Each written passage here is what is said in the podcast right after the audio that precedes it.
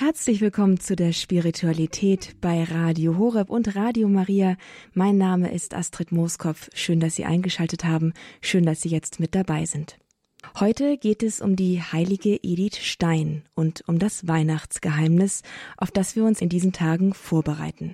Edith Stein, heilig gesprochen unter dem Namen Benedikta Acruce, Benedikta vom Kreuze, hat einen bemerkenswerten Text mit dem Titel Das Weihnachtsgeheimnis geschrieben.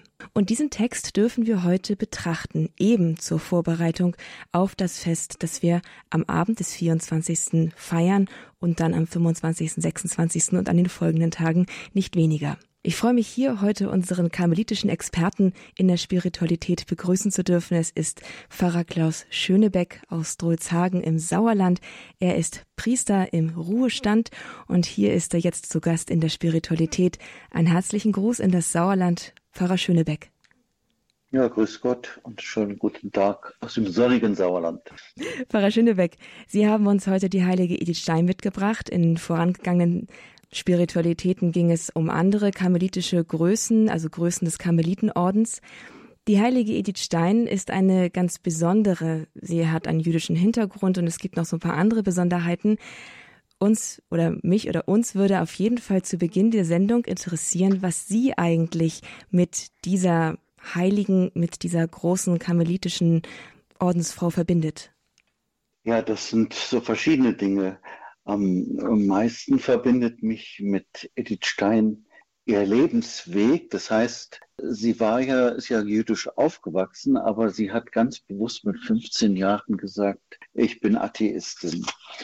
Und äh, mein Hintergrund ist, dass ich äh, aus einem atheistischen Umfeld komme und eigentlich auch so wie Edith Stein Gott erfahren habe. Das heißt, im Suchen, das im Ringen, das heißt, wie sie durch Zeugen des Glaubens, durch Menschen, die wirklich überzeugt waren, die äh, mich mitgerissen haben, einfach weil sie nicht nur fromm waren, sondern auch intelligent. Was äh, an Edith Stein mich noch so fasziniert ist, dass sie, äh, wie manche andere Heilige, ich kenne noch eine selige, zumindest durch das Buch der heiligen Teresa von Avila, durch die Lebensbeschreibung Christin wurde. Und das äh, fasziniert mich. Sie hat dieses Buch rein zufällig gegriffen bei äh, Besuch einer Familie, fängt an zu lesen, die ganze Nacht hindurch, klappt das Buch zu und sagt, das ist die Wahrheit und wird katholisch, lässt sich taufen. Also dieses so ähnliche Erfahrung durch das, durch das Zeugnis von Menschen, durch das Lesen zum Glauben zu kommen und die Wahrheit zu erkennen, das ging mit einem Buch auch so. Es war aber nicht die, das Buch der heiligen Therese von Avila. Das habe ich erst später gelesen und habe dann in meiner damals Naivität gedacht, wenn ich das jetzt ganz durchlese in einer Nacht, dann habe ich die gleiche Erfahrung. Aber das ist ja natürlich das war so ein, man, ich sag mal, für Leute, die zum Glauben kommen, die sind manchmal, also ich dachte, jetzt kann ich das kopieren, das geht ja nicht. Wir sind alle Originale und Gott geht mit uns ganz besonders mit jedem Einzelnen als Freund, als Schwester, als Bruder um. Ja, das ist das, was mich an Edith Stein fasziniert, auch, dass sie zeitlebens zu ihrem, zu ihrer jüdischen Tradition stand und dass sie eigentlich Vorläufer war von dem, was dann später im, im Konzil betont wurde oder wieder, dass die, was die Kirche wieder entdeckt hat, dass wir ein Volk Gottes sind. Das alte Volk und das neue Volk, also beides Christen- und Judenvolk Gottes sind. Dass ich, wie Edith Stein, oder sagen wir mal, ich schätze sehr auch die jüdische Tradition. Das heißt, ich habe auch schon Gottes, die Synagogen Gottesdienste besucht und diese ganze hohe Kultur. Also das sind die Dinge, die mich mit Edith Stein verbinden. Ich will jetzt nicht noch äh, viel mehr aufzählen. Es müssen Sie auch gar nicht, denn es folgt natürlich jetzt ein unglaublich faszinierender Einblick in eine der Schriften von Edith Stein. Verbunden ist mit ihr besonders die Kreuzeswissenschaft. Die kennt man vielleicht am ehesten. Aber dieser Text, das Weihnachtsgeheimnis, ist wie gesagt einer der bemerkenswertesten, bemerkenswertesten Texte, die sie geschrieben hat. Und den stellen Sie uns hier heute vor. Pfarrer Schöneberg, wir freuen uns, dass Sie uns diesen Einblick hier gewähren, auch gerade vor dem Hintergrund, dass Sie auch eine persönliche innige Verbindung zu dieser großen Heiligen haben. Bitte. Ja, liebe Zuhörerinnen und Zuhörer, wenn man über dieses Weihnachtsgeheimnis spricht, muss man vielleicht für viele einen kleinen Einblick geben in die Biografie der heiligen Edith Stein. Und das alles im Leben, ich höre das vielleicht sehr auch oft, dass Gott äh, so wunderbar führt und äh, ja, dass Gott einen eigenen Humor hat, sage ich mal so. Denn Edith Stein wurde am 12. Oktober 1891 geboren und das war gerade der höchste jüdische Feiertag, das Versöhnungsfest Jom Kippur. Es war der einzige Tag im Jahr, an dem der hohe Priester das Allerheiligste im Tempel von Jerusalem betreten durfte. Und er flehte in dieser Zeit die Vergebung der Schuld des gesamten Volkes für ein weiteres Jahr. Und Edith Stein deutet das auch wieder christlich. Später wird äh, das alttestamentliche Versöhnungsfest mit dem versöhnenden Sterben Jesu verglichen. Edith Stein ist geboren in Breslau, der damaligen Hauptstadt Schlesiens, als Schlesien noch zu Deutschland gehörte. Das, diese Stadt liebte sie. Und in dieser Stadt steht auch noch heute das Wohnhaus der Familie Stein im Norden. Und in ihrem Buch beschreibt sie auch einmal einen Gottesdienst, den sie mit ihrer Mutter, da war sie schon Christin, aber aus Liebe ihrer Mutter zur Synagoge fuhr. Die Storchensynagoge, die liegt dann wieder im Süden in Richtung Bahnhof. Eine große Stadt, die eine große, äh, auch ein Rabbinenseminar hatte. Alles das ist im Nationalsozialismus zerstört worden. Die Synagoge steht noch, aber die große neue Synagoge wurde auch zerstört. Also Edith Stein wird in einer der größten Städte Deutschlands geboren. Auch dort geht sie zur Schule, aber das ist die Schule unterbricht sie. Sie hat eine, sie ist ein hochintelligentes Mädchen und so hat sie auch ihre inneren Schwierigkeiten, vieles zu verarbeiten. Sie geht zu ihrer Schwester Else nach Hamburg, einfach einmal eine Auszeit nehmen, schon als junges Mädchen, als junge Frau und betreut dort auch die Kinder, die zwei Kinder, die Kinder der Schwester. Und in dieser Zeit, äh, ihre Schwester lebt in einem liberalen jüdischen Umfeld und Stein erlebt nun zum ersten Mal auch außerhalb des frommen Elternhauses. Der Vater ist früh gestorben, aber die Mutter ist sehr fromm und sehr auch eine resolute Frau. Erlebt hier eine Freiheit und entscheidet sich ganz bewusst gegen den Glauben, entscheidet sich, Atheistin zu sein. Sie kehrt nach Breslau zurück und legt mit Auszeichnung das Abitur ab und fängt natürlich auch in Breslau, der großen, bekannten, damals sehr bekannten und berühmten Universität, beginnt dort das Studium, das Lehramtsstudium, belegt die Fächer Psychologie, Philosophie, Geschichte und Germanistik. Und wie sie, sie ist von Grund auf eingestellt, sozial eingestellt. Sie will diesen Beruf ergreifen, um der Menschheit, sagt sie, zu dienen. Aber auch ihr Wissensdrang, dass sie alles aufsaugen möchte und äh, verarbeiten möchte, das zeichnet sie aus, diese Suche nach Wahrheit, aber auch diese Suche nach Wissen. Später studiert sie dann in Göttingen, in Freiburg im Breisgau kehrt aber dann wieder nach Breslau zurück. Sie hat, äh, sie ist Philosophin. Ich möchte jetzt, ich möchte, es ist jetzt die Zeit nicht dazu da, ist etwas auszufalten, deswegen nur äh, in Kürze viele Dinge. Nach dem Staatsexamen und der Doktorarbeit 1916 schreibt sie zum Thema Problem der Einfühlung. Und sie ist Assistentin bei dem berühmten Philosophen Edmund Husserl, Phänomenologie und promoviert auch dort wieder mit Auszeichnung wird aber nicht zur Habilitation zugelassen. Das war in der damaligen Zeit für eine Frau noch sehr schwierig.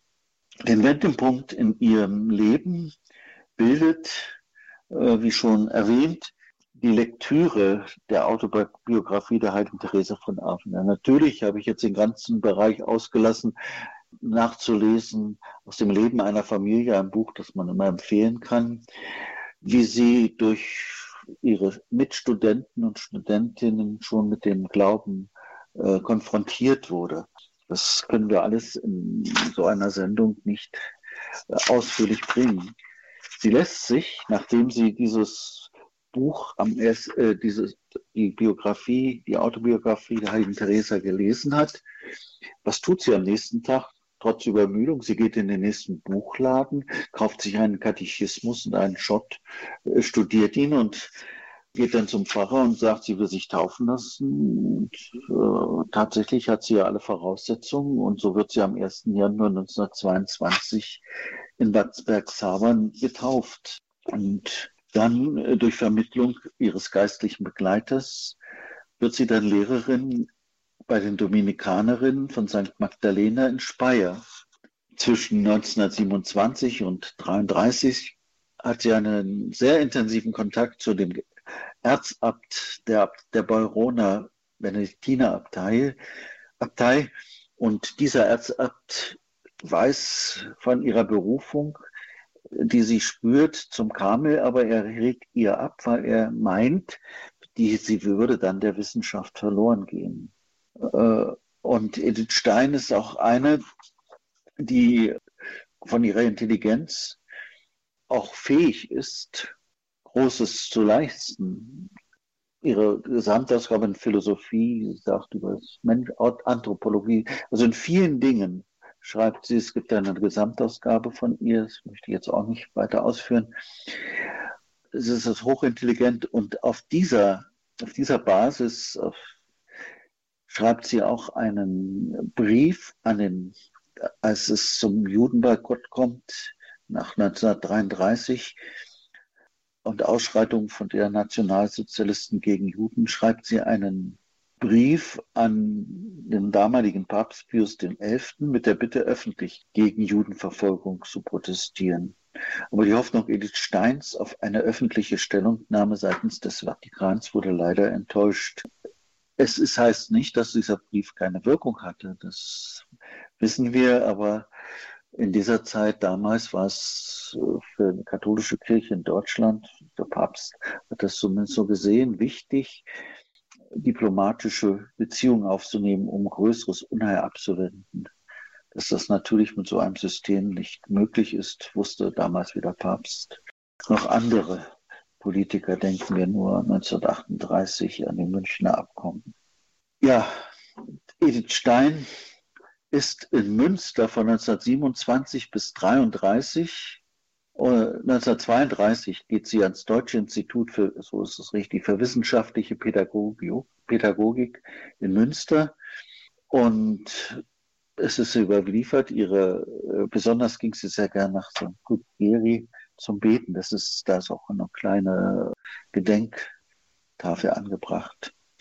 Aufgrund dieses Drucks vom Nazi, äh, des Nationalsozialismus, also von dem National, vom Nazi-Regime, geht Edith Stein endlich oder fast fasst sie den Entschluss, die äh, Stelle in Münster zu verlassen, damit das Institut nicht zu Schaden kommt. Und sie tritt dann am 14. Oktober in den Karmel Maria Frieden in Köln ein. Da ist sie bereits schon 42 Jahre. Sie bekommt dann den Namen Theresia Benedicta Acruze. Theresa Benedikt, Theresa Gesegnete vom Kreuz.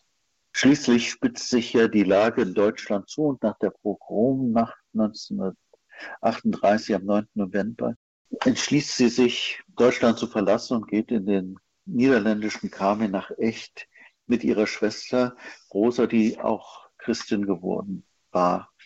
Aber als Deutschland dann äh, die Niederlande besetzt hat, beginnt es wieder auch dort zu verfolgen Massendeportationen von Juden. Und Edith Stein wird mit ihrer Schwester Rosa am 2. August 1942 von der Gestapo verhaftet, gelangt dann über das Durchgangslager Westerbork nach Auschwitz. Das war wohl der 7. August 1942 und im Vernichtungslager Auschwitz-Birkenau, wo sie hin deportiert wurden, stirbt sie höchstwahrscheinlich am 9. August 1942, der, wird sie ermordet in der, Gas, in der Gaskammer. Edith Stein sah als, als ihre Bestimmung in ihrem Herzen, die Leiden ihres Volkes anzunehmen, um sie Gott als Sühne da anzubieten. Sie schreibt, ich muss immer wieder an die Königin Esther denken, die gerade darum aus ihrem Volk genommen wurde, um für das Volk vor dem König zu stehen. Ich bin eine sehr arme und ohnmächtige kleine Esther. Aber der König, der mich erwählt hat, ist unendlich groß und barmherzig. Das schreibt sie 1938. 1987 wird Edith Stein im Fußballstadion Köln-Müngersdorf selig gesprochen. Die Heiligsprechung erfolgt 1998 in Rom und 1999 wird sie mit, dem, mit der heiligen Birgitta von Schweden und Katharina von Siena zur Patronin Europas erhoben, neben Cyril und Method und Benedikt.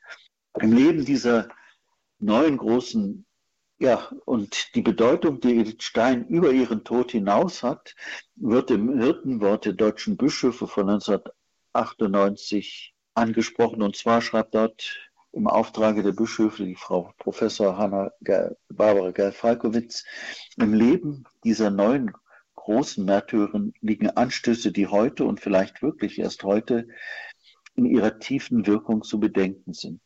Dazu gehört, dass die zeichenhafte Verbindung von Judentum und Christentum als altes und neues Volk Israel. Dazu gehört Edith Steins Vertrautheit mit den denkerischen Problemen des 20. Jahrhunderts, nicht zuletzt mit der Frauenfrage. Dazu gehört die geheimnisvolle Lebensnähe ihres letzten unvollendeten Werkes der Kreuzeswissenschaft, die das Geheimnis Jesu vor den Augen stellt. Es ist auch ein sehr tiefes Buch. Heilung durch Leiden. In der Gestalt Edith Steins treffen sich verschiedene Spannungen, die anderswo zum bloßen Gegensatz auseinandergefallen wären. Judentum und Christentum, Wissenschaft und Religiosität, Intelligenz und Hingabe anspruchsvolles Denken und Demut. Das ist sehr schön charakterisiert von der Frau Professor Falkowitz. Von dem stolzen und selbstbewussten, auch selbstkritischen Bild der Göttinger Studentin führt ein langer Weg bis zu dem rätselhaft schmerzlichen und tiefer innerlichen Gesichtsausdruck der Braut des Lammes. So sah sich Edith Stein. Braut des Lammes und vom Kreuz gesegnet. Ja, liebe Zuhörerinnen und Zuhörer, das war so ein kleiner Einblick, ein wirklich großer und grober Einblick über das Leben der Heiligen in Stein. Das war heute schon, denke ich, sehr wichtig, um vieles zu verstehen, warum sie dieses Werk schrieb. Das Weihnachtsgeheimnis, das hat sie immerhin schon 1931 geschrieben. Immer wieder faszinieren die Gedanken diese Frau. Und das Kreuz begleitet eben ihr ganzes Leben, besonders auch die letzten Lebensjahre, wie wir es gehört haben. Bei der Betrachtung des Weihnachtsgeheimnisses der Menschwerdung unseres Herrn erschließt sie uns das Geheimnis von Krippe und Kreuz.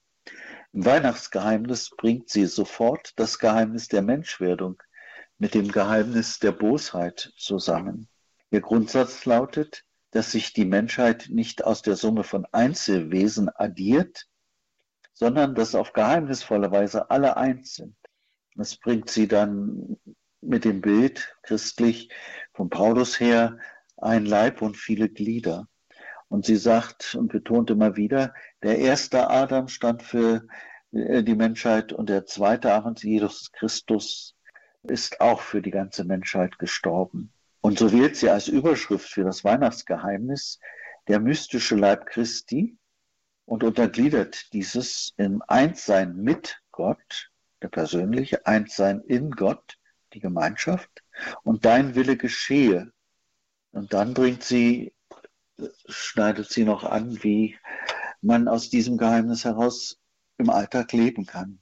Sie bringt am Anfang als äh, quasi Einführung in dieses Thema Krippe und Kreuz, das ja bereits nach Weihnachten gleich, nachdem wir das schöne, liebliche Fest gefeiert haben, das Martyrium des heiligen Stephanus gefeiert wird und dass dann einige Tage später das Fest der unschuldigen Kinder gefeiert wird, die ihr Leben hingegeben haben. Der Kindermord zu Bethlehem. Sie sind um Christi willen, schreibt sie, gestorben. Sie sind stellvertretend für ihn gestorben, denn das eigentliche Ziel des Kindermordes in Bethlehem war ja Jesus selbst. Allein diese zeitliche Aufeinanderfolge von der lieblichen Krippe bis zu dem Kindermord lässt uns bewusst werden, wie nahe Leben und Tod, wie nahe Weihnachten und Ostern, Bethlehem und Golgatha, Krippe und Kreuz beieinander liegen. An der Krippe selbst vollzieht sich die Trennung der Gefolgschaft jener guten Willens und jener finsteren Willens zwischen Licht und Finsternis. Sie bringt immer diese Vergleiche. Das ist, äh, das ist die Realität dieser Welt, wie sie erlebt hat wie die Sünde Adams alle betrifft, so betrifft die Erlösung Christi ebenfalls alle. Unsere Menschheit erhält, ist sie von überzeugt, ihre Einheit durch Gott und eben wie dieses Bild ein Leib und viele Glieder. Edith, Schreit, Edith Stein schreibt, Lichtgestalten sind es, die um die Krippe knien, die zarten, unschuldigen Kinder, die treuherzigen Hirten, die demütigen Könige, Stephanus, der begeisterte Jünger und der Lieblingsapostel Johannes, sie alle, die im Ruf des Herrn, die dem Ruf des Herrn folgen. Ihnen gegenüber steht die Nacht der unbegreiflichen Verhärtung und Verblendung. Die Schriftgelehrten, die Auskunft geben können über Zeit und Ort, da der Heiland der Welt geboren werden soll, die aber kein Transeamus usque, lasst uns also gehen nach Bethlehem, daraus ableiten, der König Herodes, der dem Herrn des, das Leben, des Lebens ans Leben will. Vor dem Kind in der Krippe scheiden sich die Geister, sagt Edith Schein. Es ist der König der Könige und der Herr über Leben und Tod. Er spricht sein Folge mir, und wer nicht für ihn ist, ist wider ihn. Er spricht es auch für uns und stellt uns vor die Entscheidung zwischen Licht und Finsternis. Das Geheimnis der Menschwerdung und das Geheimnis der Bosheit gehören eng zusammen. Friede auf Erden denen, die guten Willens sind, aber nicht alle sind guten Willens. Die, die guten Willens sind, gehören zum mystischen Leib Christi. Unter Einssein mit Gott schreibt sie, Gott ward ein Mensch, damit die Menschen Kinder Gottes Kinder werden können. Einer von uns hatte das Band der Gotteskindschaft zerrissen, einer von uns musste es wieder knüpfen und die Sühne zahlen. Das ist ja das Wunderbare am Menschengeschlecht, dass wir alle eins sind, er unser Haupt, wir seine Glieder. Legen wir unsere Hände in die Hände des göttlichen Kindes. Sprechen wir unser Ja zu einem, zu seinem Folge mir. Dann sind wir sein und der Weg ist frei, dass sein göttliches Leben auf uns übergehen kann. Weihnachten unter dem Thema des Anrufes des Herrn, folge mir. Legen wir also unsere Hände in die Hände des Christkinds. Sie schreibt weiter, das ist der Anfang des ewigen Lebens in uns. Es ist noch nicht seliges Gottesschauen im Glorienlicht, es ist noch dunkel des Glaubens, aber es ist nicht mehr von dieser Welt, es ist schon stehen im Gottesreich. Es ist so, ja, diese Erfahrung von Licht und Dunkel und die Erfahrung, dass wenn wir uns dem Herrn hingeben, dass wir in seinem Licht leben, dass uns Kraft zukommt. Sie er, sie, Edith Stein schreibt weiter, als die allerseligste Jungfrau ihr Fiat sprach, da begann das Gottesreich auf Erden. Und sie war seine erste Bürgerin und alle, die sich vor und nach der Geburt des Kindes in Wort und Tat zu ihm bekannten, der heilige Josef und alle, die um die Krippe standen, sie traten in das Gottesreich ein. Es ist anders geworden, als man sich nach Psalmen und Propheten die Herrschaft des Gottkönigs gedacht hatte. Denken nur an die Zeloten in der damaligen Zeit in Israel, die mit Gewalt und Kraft den Messias erwarteten, aber der mit Gewalt und Kraft die Römer vertreibt. Aber es ist anders. Die Römer bleiben, schreibt sie weiter, bleiben die Herren im Land und hohe Priester und Schriftgelehrten hielten weiter das arme Volk unter ihrem Joch. Unsichtbar trug jeder der dem Herrn angehörte, sein Himmelreich in sich. Seine irdische Bürde wird ihm nicht abgenommen, ja sogar noch manchmal andere dazugelegt. Aber was er in sich hatte, war eine beschwingte Kraft, die das Joch sanft machte und die Last leicht. So ist es noch heute bei jedem Gotteskind. Das ist wunderbar beschrieben. Wir erleben es ja in unserem eigenen Leben immer wieder. Aber seitdem das Kind, seitdem Gott Mensch geworden ist, haben wir eine ganz andere Kraft in uns. Sie schreibt weiter, das göttliche Leben, das in der Seele entzündet wird, ist ja das Licht, das in der Finsternis gekommen ist, das Wunder der heiligen Nacht. Wer es in sich trägt, der versteht es, wenn davon gesprochen wird. Für die anderen aber ist alles, was man darüber sagen kann, ein unverständliches Stammeln. Das erleben wir auch, dass äh, manche nicht glauben können oder dass sie einfach das nicht verstehen, was wir, äh, wenn wir über den Glauben sprechen oder über unsere Erfahrungen. Aber ein zweites, schreibt sie weiter, folgt gleich daraus. Christus, das Haupt, wir die Glieder im mystischen Leib dann sind wir zueinander Glied zu Glied und wir Menschen miteinander eins in Gott. Ein göttliches Leben. Wenn Gott in uns ist und wenn er die Liebe ist, so kann es nicht anders sein, als dass wir die Brüder und natürlich auch die Schwestern lieben. Darum ist unsere Menschenliebe das Maß unserer Gottesliebe.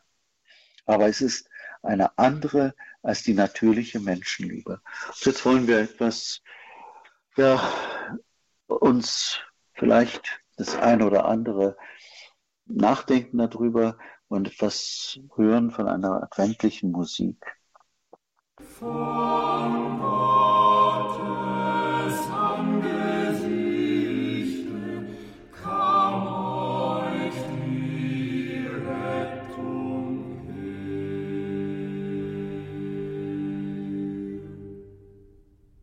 Die Spiritualität bei Radio Horeb und Radio Maria. Dazu haben Sie eingeschaltet und dazu einer Sendung über die heilige Edith Stein, das heißt über ihren Text über das Weihnachtsgeheimnis.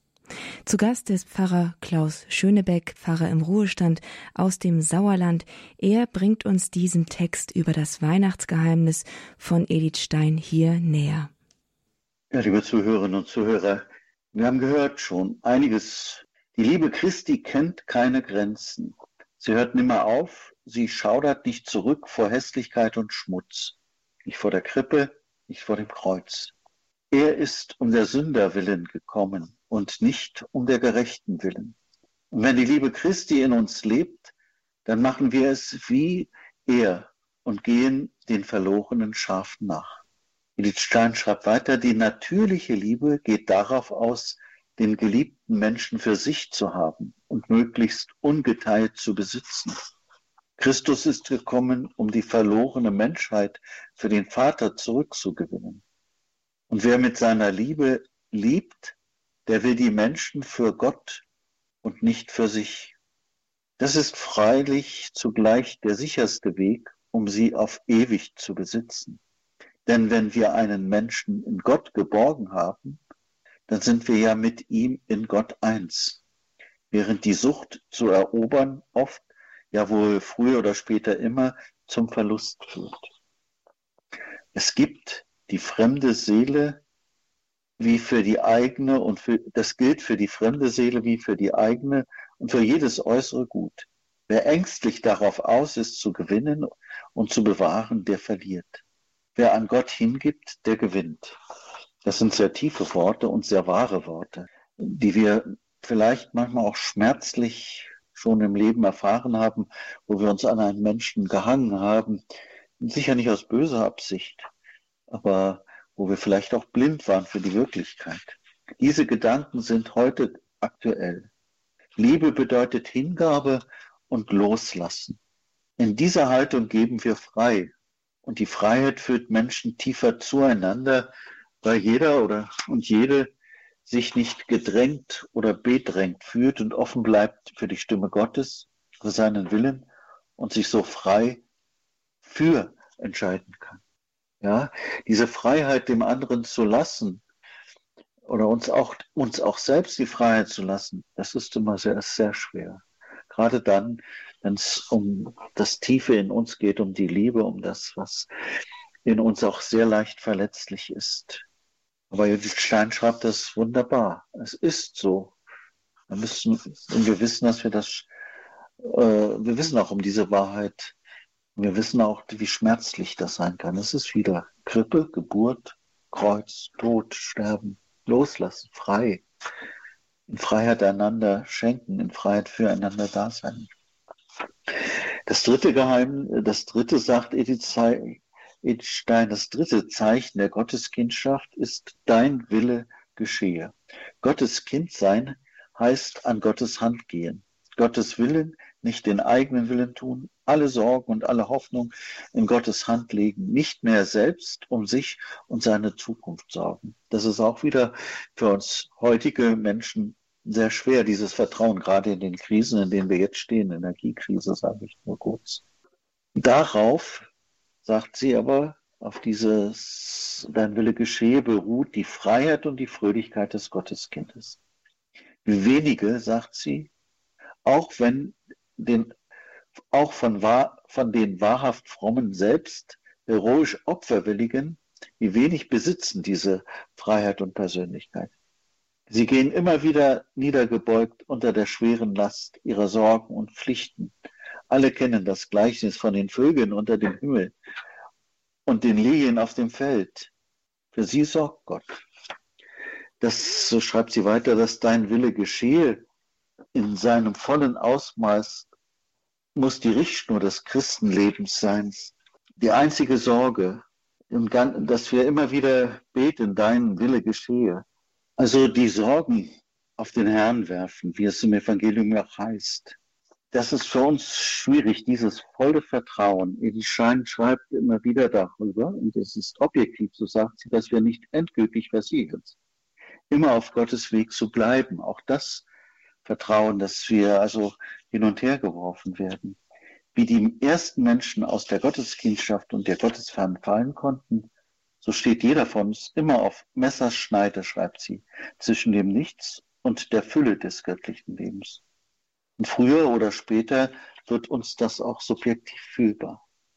In den Kindertagen des geistlichen Lebens, wenn wir eben angefangen haben, uns Gottes Führung zu überlassen, da fühlen wir die leitende Hand ganz stark und fest.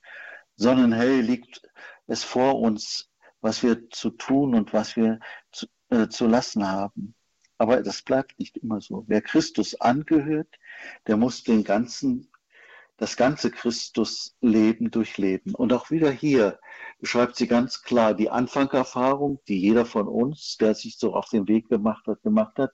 Das strahlt alles, es ist alles klar und der Glaube ist ganz, ganz sichtbar, ganz erfahrbar, fühlbar, spürbar. Und auf einmal ist alles dunkel. Auf einmal sind die Fragen da. Auf einmal scheint alles weg zu sein. Und sie sagt hier ganz deutlich, wer Christus angehört, der muss das ganze Christusleben durchleben. Also auch wieder Krippe und Kreuz. Er muss zum Mannesalter, schreibt sie weiter, Christi heranreifen. Er muss einmal den Kreuzweg antreten, muss nach Gethsemane und Golgatha. Und alle Leiden, die von außen kommen können, sind nichts im Vergleich zu der dunklen Nacht in der Seele, wenn das göttliche Licht nicht mehr leuchtet, und die Stimme des Herrn nicht mehr spricht. Gott ist da, aber er ist verborgen und schweigend. Die Erfahrung, die wir machen, die dunkle Nächte, die der heilige Johannes vom Kreuz, darauf nimmt sie Bezug, so gut beschreibt. Aber das alles soll uns tiefer zum unserem Menschsein und tiefer in Gott hineinführen. Sie Ich schreibe weiter, leider, leiden und sterben muss jeder Mensch. Aber wenn er lebendiges Glied am Leib Christi ist, dann bekommt sein Leiden und Sterben durch die Gottheit des Hauptes erlösende Kraft. Das ist der objektive Grund, warum alle Heiligen nach Leiden verlangt haben, schreibt sie. Ja, das Leid ist nicht, sie sieht es auch, sie sieht die positive Seite des Leids, das uns stark macht. Sicher, es gibt viele Dinge, wo wir keine Antwort drauf wissen. Aber dieses Vertrauen auf Gott, das spricht sie hier an. Wie im Feuer geläutert, so wachsen wir in der Liebe zu Gott und den Menschen. Das geht nur über das Kreuz, das Lassen und des Aushaltens, weil es so viel in uns ist, was sterben muss. Teresa von Avila betont immer wieder, dass der Herr nicht Gewalt anwendet und mit seiner liebenden Geduld, auch wenn wir Schmerz und Dunkelheiten in uns verspüren. Seine Liebe trägt und umfängt uns, auch wenn wir das nicht spüren. Geduld und Vertrauen sind das Zeichen unserer Treue. Und wir wissen, viele von uns wissen, dass das gar nicht so einfach ist. Teresa von Avila hat das Jahre, viele Jahre erlebt und hat nur auf die Stundenuhr geschaut, bis der Sand durchgelaufen ist. Der die Zeit, damals wurde ja die Zeit mit einer Sanduhr gemessen, dass die Zeit fertig ist. Aber sie hielt in Treue durch. Das Ziel ist ja ein Leben in Fülle, im Licht, im Frieden des Herrn. Stein fragt, haben wir noch Mittel, uns auf seinen Weg zu halten, wenn das innere Licht erlischt, also wenn es in uns so dunkel ist, wenn wir, äh, wenn der Glaube scheinbar erlischt in uns. Und da gibt sie auch sehr viele Hilfen in diesem Weihnachtsgeheimnis. Sie merken schon, dieses Weihnachtsgeheimnis äh, Krippe und Kreuz das ist eigentlich so eine kleine Katechese über das menschliche Leben, über das geistliche menschliche Leben. Edith Stein schreibt, er kennt unsere Natur. Er rechnet mit ihr und hat uns darum alles geschenkt, was uns helfen kann, ans Ziel zu gelangen. Das göttliche Kind ist zum Lehrer geworden und hat uns gesagt, was wir tun sollen, um ein ganz Menschenleben mit göttlichem Leben zu durchdringen, dazu genügt es nicht, einmal im Jahr von, vor der Krippe zu knien und sich von dem Zauber der heiligen Nacht gefangen nehmen zu lassen. Dazu muss man das ganze Leben lang im täglichen Verkehr mit Gott stehen und auf die Worte hören, die er gesprochen hat und die uns überliefert sind. Und diese Worte befolgen. Maria bewahrte alles in ihrem Herzen. Das hören wir in der Heiligen Schrift, lesen wir, ja, diese Worte befolgen, im Herzen bewahren. Und ich schreibe weiter, und wer täglich sein Herr, dein Wille geschehe spricht, der darf darauf vertrauen, dass er dem göttlichen Willen auch da nicht verfehlt, wo er keine subjektive Gewissheit mehr hat. Wir gehen ja oft sehr viel äh, von unserem Gefühl aus, das uns täuschen kann. Ja, aber wo dieses ernsthaft dein Wille geschehe in unserem Leben immer wieder gesprochen wird, da sollen wir den Weg gehen und im festen Vertrauen, dass der Herr uns nicht Irrwege gehen lässt, dass er, ich bete dann immer so, Herr, wenn es nicht dein Wille ist, dann lege etwas dazwischen. Und das tut er auch. Und sie schreibt weiter, und wer täglich Ferner schreibt sie weiter, Christus hat uns nicht als Waisenkinder zurückgelassen. Er hat seinen Geist gesandt, der uns alle Wahrheit lehrt. Er hat seine Kirche begründet, die vom Heiligen, von seinem Geist geleitet wird und hat in ihr seine Stellvertreter eingesetzt, durch deren Mund sein Geist in Menschenworten zu uns spricht. Er hat in ihr die Gläubigen zur Gemeinschaft verbunden und alle und will, dass einer für den anderen einsteht. So sind wir nicht allein gelassen, wo das Vertrauen auf die eigene Einsicht und selbst auf das eigene Gebet versagt, da hilft die Kraft des Gehorsams und die Kraft der Fürbitte. Das Wort ist Fleisch geworden, das ist Wahrheit geworden im Stall zu Bethlehem. Aber es hat sich noch erfüllt in einer anderen Form. Wer mein Fleisch isst und mein Blut trinkt, hat das ewige Leben. Hier spricht sie zuerst einmal an äh, das Geheimnis der Kirche, was uns ein Stück auch verloren gegangen ist. Für viele ist Kirche nicht mehr Heimat. Aber die, wir spüren in diesen Worten auch die Kraft des Glaubens und die Kraft von dem, was Kirche sein kann und wie, es Kirche, wie Christus Kirche gedacht hat, mit dem einen Leib und vielen Gliedern, dass wir füreinander und miteinander auf dem Weg sind. Ja, dass wir das Neue uns auch ins Bewusstsein uns rufen, auch in der Situation, in der unsere Kirche in unserem Land ist, dass wir aufbrechen, dass wir äh, in der Treue zum Glauben stehen und dass wir einander stärken, im Gebet, aber auch in der Tat. Und dieses andere, was heute auch viel vergessen geraten ist, wer mein Fleisch isst und mein Blut trinkt, hat das ewige Leben. Wie der irdische Leib des täglichen Brotes bedarf, schreibt sie, so verlangt auch der göttliche Leib in uns nach dauernder Ernährung. Dieses ist das lebendige Brot, das vom Himmel herabgekommen ist. Wer es wahrhaft zu seinem täglichen Brot macht, in dem vollzieht sich täglich das Weihnachtsgeheimnis, die Menschwerdung des Wortes. Das sind wunderbare Worte, die sie uns hier hinterlässt. Und sie schreibt weiter, und das ist wohl der sicherste Weg, das Einssein mit Gott dauernd zu erhalten, mit jedem Tag fester und tiefer in den mystischen Leib Christi hineinzuwachsen. Ich weiß wohl, dass das viel als ein allzu radikales Verlangen erscheinen wird. Praktisch bedeutet es für die meisten, wenn sie es neu beginnen, eine Umstellung der gesamten äußeren, des gesamten äußeren und inneren Lebens. Aber, so schreibt sie weiter, so, das soll es ja gerade in unserem Leben Raum schaffen für den eucharistischen Heiland, damit er unser Leben in sein Leben umformen kann. Ist das zu viel verlangt? Man hat für so viele nutzlose Dinge Zeit. Und schreibt sie, mit wem man täglich umgeht, dessen Urteil kann man sich nicht entziehen. Man wird immer feinfühliger für das, was ihm gefällt und missfällt. Das ist tatsächlich so. Das, als Priester für mich ist das größte Geschenk die heilige Messe, die tägliche heilige Messe, die ich feiere und den Umgang mit ihm, den Umgang mit ihm in der Begegnung mit ihm im Heiligen Sakrament und auch die Begegnung mit ihm im Wort Gottes. Dieses Wort ist so wichtig und so, äh, so wahr, ja, dass, dass wir geprägt werden immer mehr. Man wird immer feinfühliger für das, was ihm gefällt und missfällt. Das heißt ja doch, dass wir, äh, dass in uns sich etwas in unserem Denken verändert durch die Begegnung mit ihm.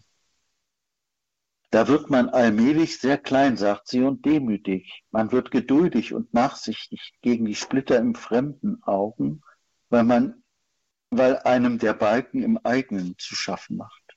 Und lernt es schließlich auch sich selbst in dem unerbitterlichen Licht der göttlichen Gegenwart zu ertragen und sich der göttlichen Barmherzigkeit zu überlassen die mit all dem fertig werden kann, was unsere Kraft spottet. Es ist ein weiter Weg, aber wer ihn einmal gegangen ist, wird ihn nicht wieder zurückgehen. Es ist ihre Erfahrung, dass durch den Umgang mit Christus in der Heiligen Eucharistie und dem Wort Gottes, dass wir immer barmherziger werden.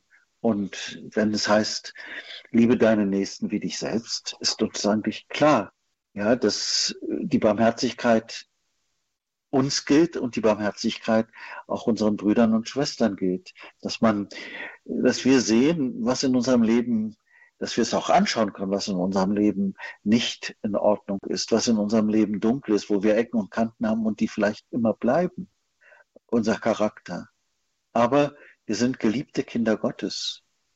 Und solange wir auf dem Weg sind, die Hand an den Flug legen, solange wir auch immer wieder bereit sind, unsere Armseligkeit anzunehmen, sie nicht zu verdrängen, auch sie in der Beichte zu bekennen, das macht uns viel barmherziger auch mit den Fehlern unserer Mitbrüder und Mitschwestern, unsere Mitmenschen. Und es ist so, das kann ich auch nur bestätigen, es ist ein weiter Weg, aber wer ihn einmal gegangen ist, wird nicht wieder zurückgehen. Die Erfahrung, wie der Herr mit uns umgeht, das ist es doch. Zu erfahren, wie liebevoll er ist und dass er Krippe nicht gescheut hat, Kreuz nicht gescheut hat. Ich schreibe weiter, so besagte Gotteskindschaft klein werden. Es besagt aber zugleich groß werden. Eucharistisch leben heißt ganz von selbst aus der Enge des eigenen Lebens herausgehen und in die Weite des Christuslebens hineinwachsen. Das ist ein wunderbarer Gedanke. Wir wachsen hinein. So führt der Weg von Bethlehem unaufhaltsam nach Golgotha, von der Krippe zum Kreuz. Als die Jungfrau das Kind zum Tempel hineintrug, da ward ihr geweissagt, dass ihre Seele ein Schwert durchdringen werde, dass dieses Kind gesetzt sei zum Fall und zur Auferstehung vieler, zum Zeichen, dem man widersprechen würde. Es ist die Ankündigung des Leidens, die Ankündigung des Kampfes zwischen Licht und Finsternis, der sich an der Krippe zeigte. Sind Sie, ist jeder von uns bereit, diesen Weg zu gehen? Der Herr lädt uns dazu ein. Liebe Zuhörerinnen und Zuhörer, Edith Stein führt uns zu einer Tiefe, um das Geheimnis der Menschwerdung zu erfassen. Es ist die Freude über die Geburt des Kindes. Es ist ein Fest der Liebe und der Gemeinschaft. Weihnachten berührt immer wieder unsere Herzen und lässt eine Sehnsucht in uns wach werden. Aber die Geburt unseres Herrn fordert uns auch heraus. Wir dürfen nicht träge stehen bleiben, sondern aufbrechen, das Licht des Kindes in uns aufnehmen. Dazu müssen wir zur Krippe aufbrechen und demütig die Knie beugen vor dem großen Geheimnis der Liebe Gottes. Und Weihnachten ist realistisch. Der Weg durchs Leben kennt Dunkelheiten und Kreuz. Doch all das hat der Gottmensch Jesus Christus durchlebt und gezeigt, dass einer die Geschicke der Welt in Händen hält und diese Erde nicht lässt, uns nicht lässt, jeden von uns nicht lässt. Deshalb feiern wir Weihnachten. Er, unser Gott, nimmt Krippe und Kreuz in Kauf, um uns zu erlösen, um Hoffnung und Leben zu schenken. Liebe Hörerinnen und Hörer, ich hoffe Ihnen etwas vom Geheimnis der heiligen Weihnacht mit Hilfe der heiligen Edith Stein entschlüsselt zu haben und wünsche Ihnen und Ihren Lieben den reichen Segen des Kindes in der Krippe. Gehen wir den Weg des Glaubens trotz Dunkelheiten und Widerwärtigkeiten. Gehen wir in seinem Licht, denn er ist der Weg, die Wahrheit und das Leben. So möchte ich Ihnen und Ihren Lieben und alle, die mit Ihnen Weihnachten feiern, denen Sie auch begegnen in dieser Zeit, den Segen Gottes wünschen und erflehen auf die Fürsprache unserer lieben Frau und des heiligen Josef. Der Herr sei mit euch. Und mit deinem Geiste. So segne euch der dreifaltige Gott, der Vater, der Sohn und der Heilige Geist. Amen. Gelobt sei Jesus Christus. In Ewigkeit. Amen. Tiefe Gedanken der heiligen Edith Stein über das Weihnachtsgeheimnis. Ein herzlichen Dank an Pfarrer Klaus Schönebeck, Pfarrer im Ruhestand, der uns hier in der Spiritualität bei Radio Horeb und Radio Maria dieses Geheimnis in diesem Text mit aufgeschlüsselt hat und uns tiefe Gedanken mitgegeben hat. Gedanken, die es sich lohnt, auch noch einmal Revue passieren zu lassen oder sich noch einmal anzuhören. Dazu ist Gelegenheit auf unserem Podcast Angebot auf horeb.org. Dort einfach in der Rubrik Spiritualität vorbeischauen. Dort wird in Kürze diese Sendung zum Download und auch zum Weitergeben verfügbar sein. Wenn Sie es lieber auf CD gebrannt haben möchten, dann rufen Sie bei unseren Kollegen vom CD-Dienst an unter der 08328 921 120. Edith Stein und das Weihnachtsgeheimnis. Das war das Thema in der Spiritualität. Schön, dass Sie mit dabei gewesen sind. Ich darf mich von Ihnen verabschieden, wünsche Ihnen noch eine gesegnete Zeit, alles Gute und bis zum nächsten Mal. Mein Name ist Astrid Mooskopf. Hier ist Radio Horeb. Leben mit Gott.